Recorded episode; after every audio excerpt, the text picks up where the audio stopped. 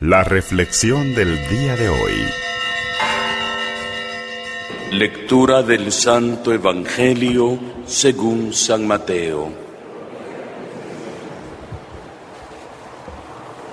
Al enterarse Jesús de que Juan había sido arrestado, se retiró a Galilea y dejando el pueblo de Nazaret, se fue a vivir a Cafarnaúm junto al lago, al territorio de Zabulón y Neftalí, para que se cumpliera así lo que había dicho el profeta, tierra de Zabulón y Neftalí, camino del mar, al otro lado del Jordán, Galilea de los paganos.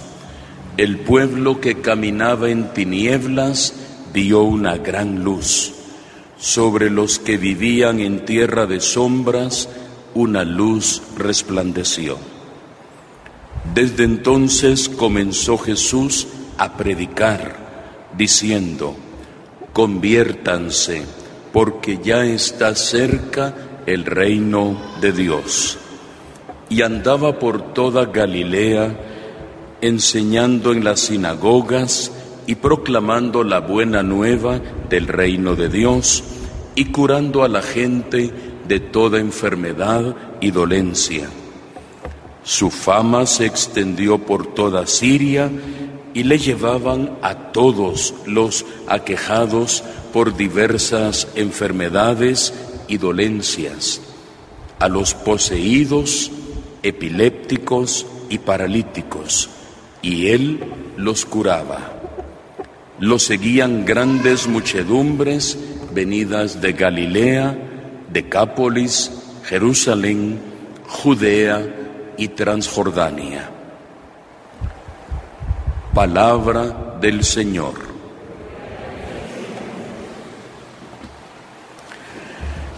Ayer celebrábamos, queridos hermanos y hermanas, ustedes lo recuerdan muy bien, la gran solemnidad de la Epifanía, la manifestación del Señor. Y durante toda esta semana vamos a estar leyendo diferentes textos del Evangelio que contienen diferentes manifestaciones, diferentes epifanías. Es una forma muy sabia en que la palabra de Dios para cada día nos va a ir indicando que el niño recién nacido es para nosotros, por ejemplo, dice hoy Mateo, luz que vino a iluminar a los que estaban en las tinieblas, en sombra de muerte. Es luz que viene a disipar las tinieblas del pecado. Es luz que habla y que nos dice, conviértanse y crean en la buena noticia. Es Él, el niño, el que ya grande hará las señales, los prodigios, los milagros que ya habían profetizado, por ejemplo, Isaías. Y por eso se nos presenta hoy como un breve resumen y dice, le llevaban a Jesús todos los enfermos y él los curaba de diferentes dolencias, enfermedades, poseídos, epilépticos, paralíticos, y él los curaba.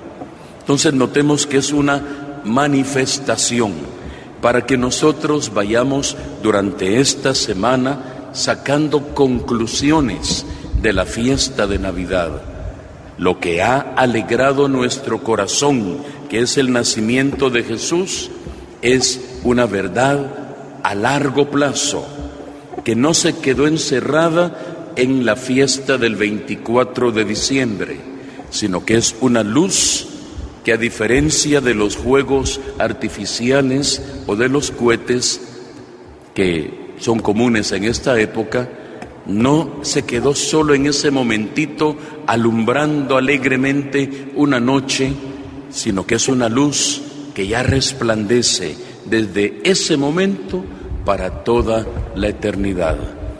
Y es una luz que nos pide a nosotros también ser consecuentes, ser coherentes. Por eso el segundo punto es sacar implicaciones prácticas para nuestra vida de lo que significa haber celebrado la Navidad. Y para ello nos ayuda hoy la primera lectura. Puesto que cumplimos los mandamientos, dice Juan, y hacemos lo que a Dios le agrada, ciertamente obtendremos de Él todo lo que pidamos. Es como una forma de decirnos, si usted quiere que su oración sea escuchada, ¿qué tiene que hacer? Cumplir los mandamientos, vivir bien. San Juan lo da por supuesto, dice, puesto que cumplimos los mandamientos y hacemos lo que a Dios le agrada, tenemos la seguridad que obtendremos de Él lo que pidamos. A veces pedimos y de repente nuestro corazón está lejos de Dios y no cumple los mandamientos de Dios. San Juan ni se lo imagina. Él dice, puesto que cumplimos, tenemos la seguridad de recibir lo que pedimos.